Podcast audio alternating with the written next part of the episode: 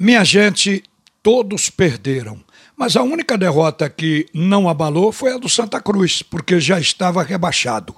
O que nós passamos a observar no jogo de ontem é qual seria o comportamento do time no plano emocional, no estado psicológico da equipe, porque o Santa Cruz tem que trabalhar a seletiva, ou seja, tem que ter um time para disputar uma vaga na Copa do Nordeste.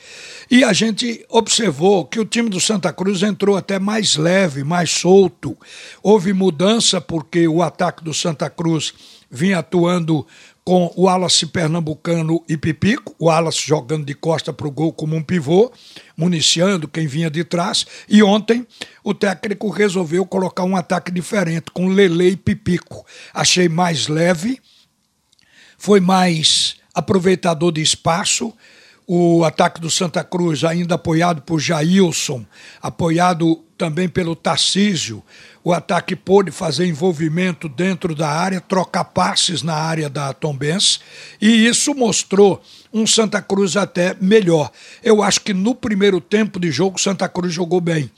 O jogo acabou sendo equilibrado na primeira etapa e no segundo tempo Tombense foi melhor na partida e consequentemente obteve o resultado de vitória. Ganhou o jogo por 2 a 1. Um. Mas no primeiro tempo o Lele chegou até a levar um, um, uma falta na área, que foi o pênalti batido e convertido por Pipico. Santa Cruz começou na frente no placar, depois o Tombense empatou e virou no segundo tempo. Mas aquele primeiro tempo nos deu uma ideia de que o Santa Cruz ele pode ajustado, está apto para decidir aí com o 13 ou com o Floresta já o primeiro jogo daqui a um mês da seletiva da Copa do Nordeste. E a gente soube também que na viagem que o Santa Cruz fez para pegar o avião para vir para o Recife, tem um trecho de ônibus, e que no ônibus o presidente do clube conversou com o Roberto Fernandes para que ele continue como técnico do Santa Cruz na seletiva.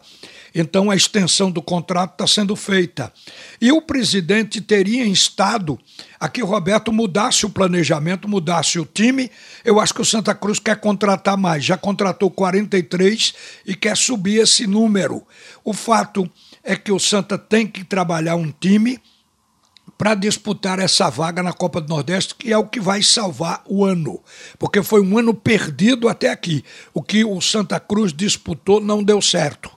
E tem uma partida ainda com o Botafogo pela Série C. Esse jogo é um jogo que tanto faz ganhar como perder, mas é importante já no ajuste do time.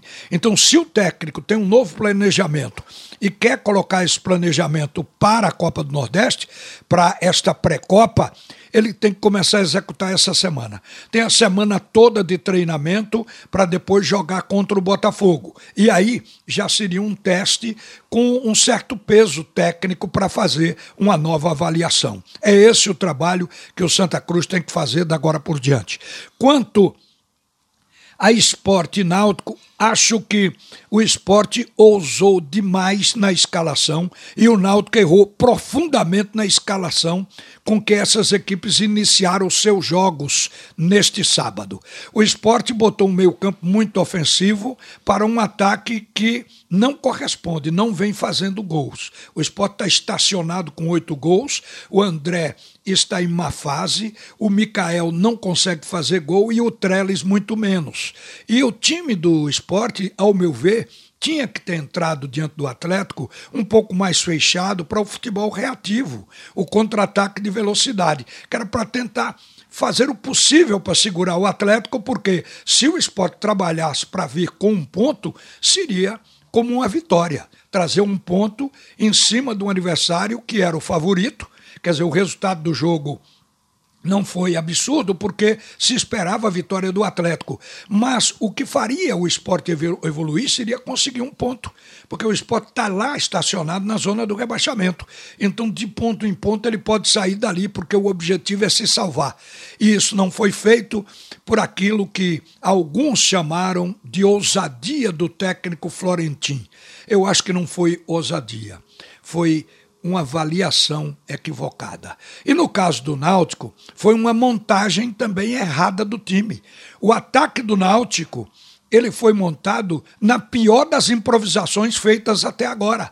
O ponta direita era um volante, o centroavante era um ponta que até agora não conseguiu jogar bem nos aflitos e o técnico achou que iria surpreender o Botafogo. Acabou derrotado e engolido na partida. Mas isso a gente volta a falar daqui a pouco, a 1 e 5 nos estendendo um pouco mais a respeito dos jogos de Náutico e Esporte Clube do Recife.